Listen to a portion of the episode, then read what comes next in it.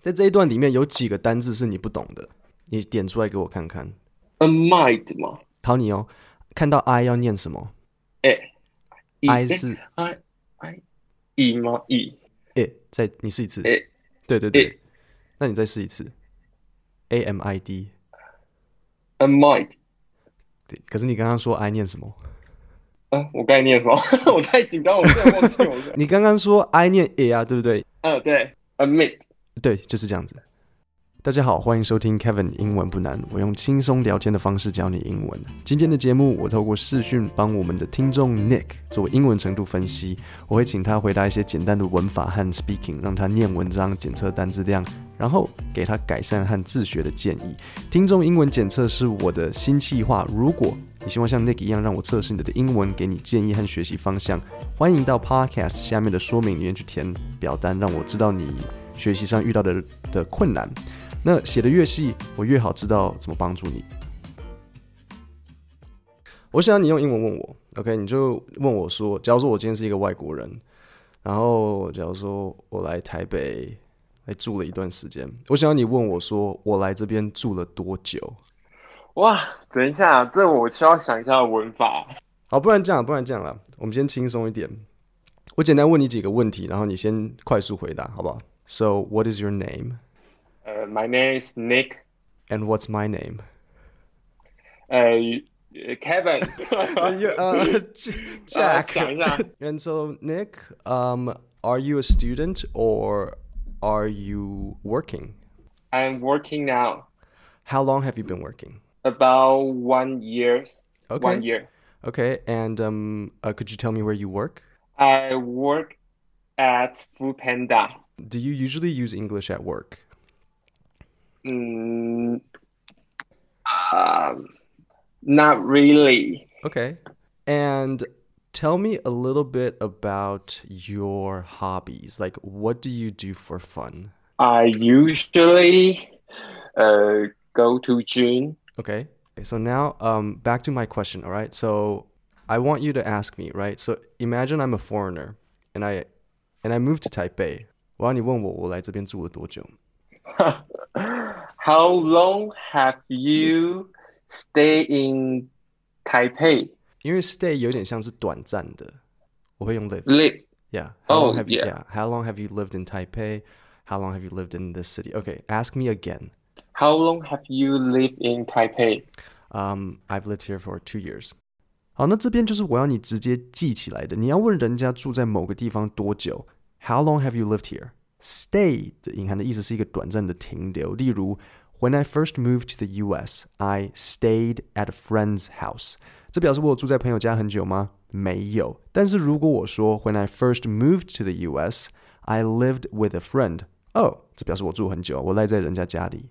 我再问你一个哦，My friend had a job interview last week, but he didn't get the job. He was late to the interview. Um, he wore dirty jeans and he was rude. What do you think he should have done differently? Could you say that again? Sorry. Yeah, no problem.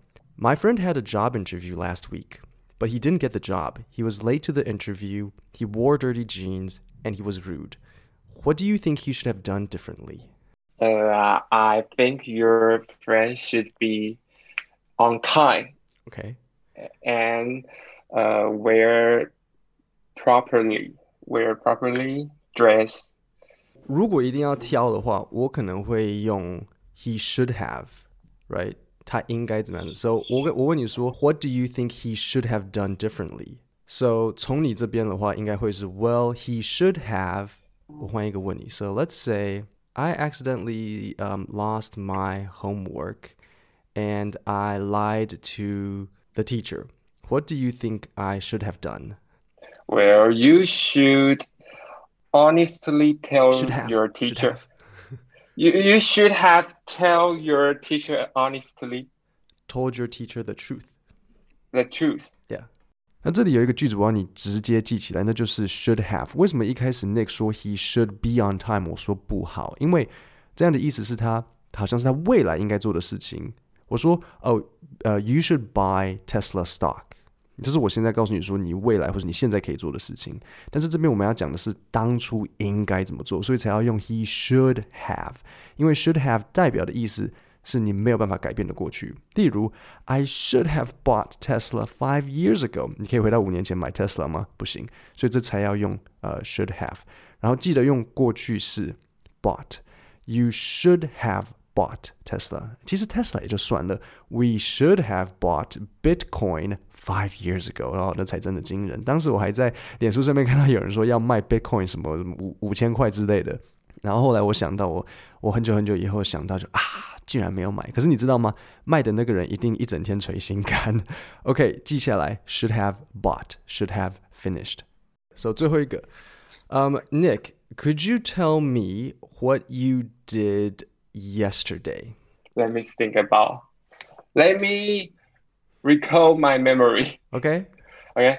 I went to uh, I went to gym to do exercise. Uh-huh. And I hang out with my friend last night. Okay. Eh, did, yeah. What did you do? Did you did you do anything? so so last, last yesterday was Saturday. So Saturday you you went to the gym, right? You worked out at the gym and you hung out with your friends. Could you tell me a little bit uh, about the details of your work? Like specifically, what are you what are you supposed to get done tomorrow at work? Uh, sorry, uh, can can you say that again? Okay, sure. Could you tell me more specifically what will you be doing at work tomorrow? It's a little hard to uh, say.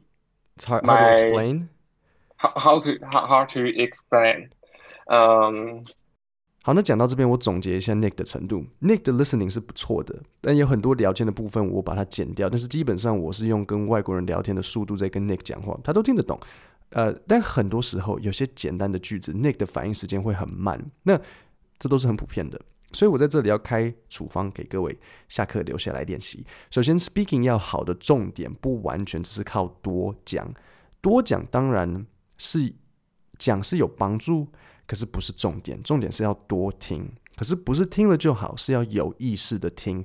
什么意思？我举个例，我刚刚问 Nick，我说，Could you tell me more specifically？”